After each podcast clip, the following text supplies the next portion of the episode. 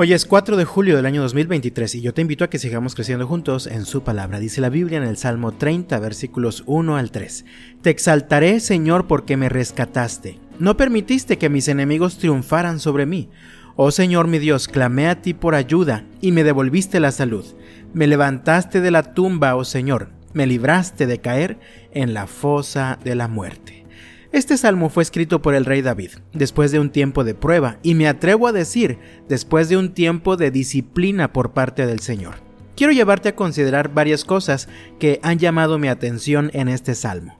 En primer lugar, es posible que el salmista acababa de pasar por una terrible enfermedad que lo había llevado al borde de la muerte, pues como acabo de leer en los versículos 2 y 3, él dice, Oh Señor mi Dios, clamé a ti por ayuda, y me devolviste la salud. Me levantaste de la tumba, oh Señor, me libraste de caer en la fosa de la muerte.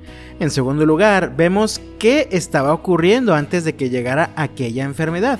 Esto lo podemos leer en los versículos 6 y 7. Cuando yo tenía prosperidad, decía, ahora nada puede detenerme. Tu favor, oh Señor, me hizo tan firme como una montaña.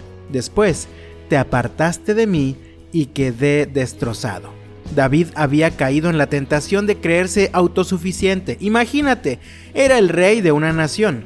En los últimos años se ha vuelto muy común ver cómo viven, por ejemplo, quienes forman parte de la realeza de algunos países europeos.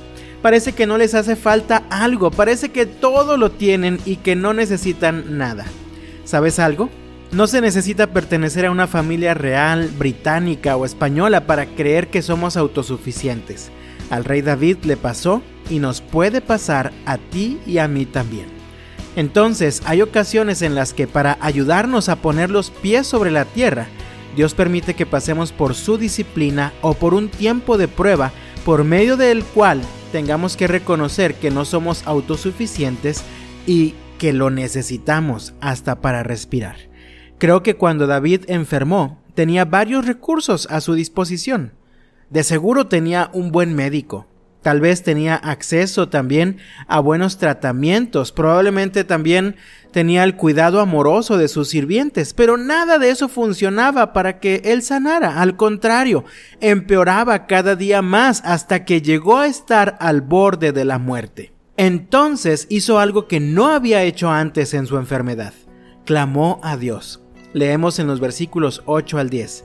A ti clamé, oh Señor, le supliqué al Señor que tuviera misericordia, diciéndole, ¿qué ganarás si me muero, si me hundo en la tumba?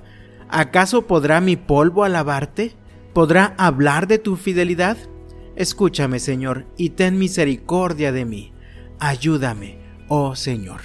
Vemos a David reconociendo, Señor, por favor, ayúdame, reconozco que aunque yo soy el rey y que tengo tantos sirvientes y tantos recursos a mi disposición, no soy yo, sino eres tú quien tiene mi vida y mi salud en tus manos.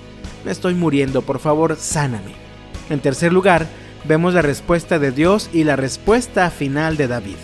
Dios responde al clamor de David restituyéndole su salud, lo libra de la muerte y le muestra su misericordia, pero David también aprende la lección.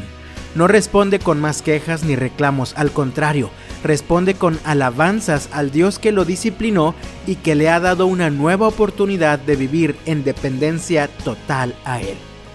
Amado mío, mientras me escuchas te invito a reflexionar en lo siguiente. ¿De qué manera puedes reconocer la necesidad de Dios en tu vida? Tal vez esa situación que sale de tu capacidad en el trabajo, pero te sigues negando a pedir la ayuda de Dios para resolverlo. Tal vez ese conflicto familiar que ya te tiene fastidiado, pero sigues aferrado a esperar que vas a poder resolverlo tú solo sin hacer algo al respecto. Reconozcamos, tal como David, después de aprender la lección, lo que expresó en el Salmo 121, levanto la vista hacia las montañas. ¿Viene de allí mi ayuda? Mi ayuda viene del Señor, quien hizo el cielo y la tierra. Amado mío, deja de buscar en las montañas.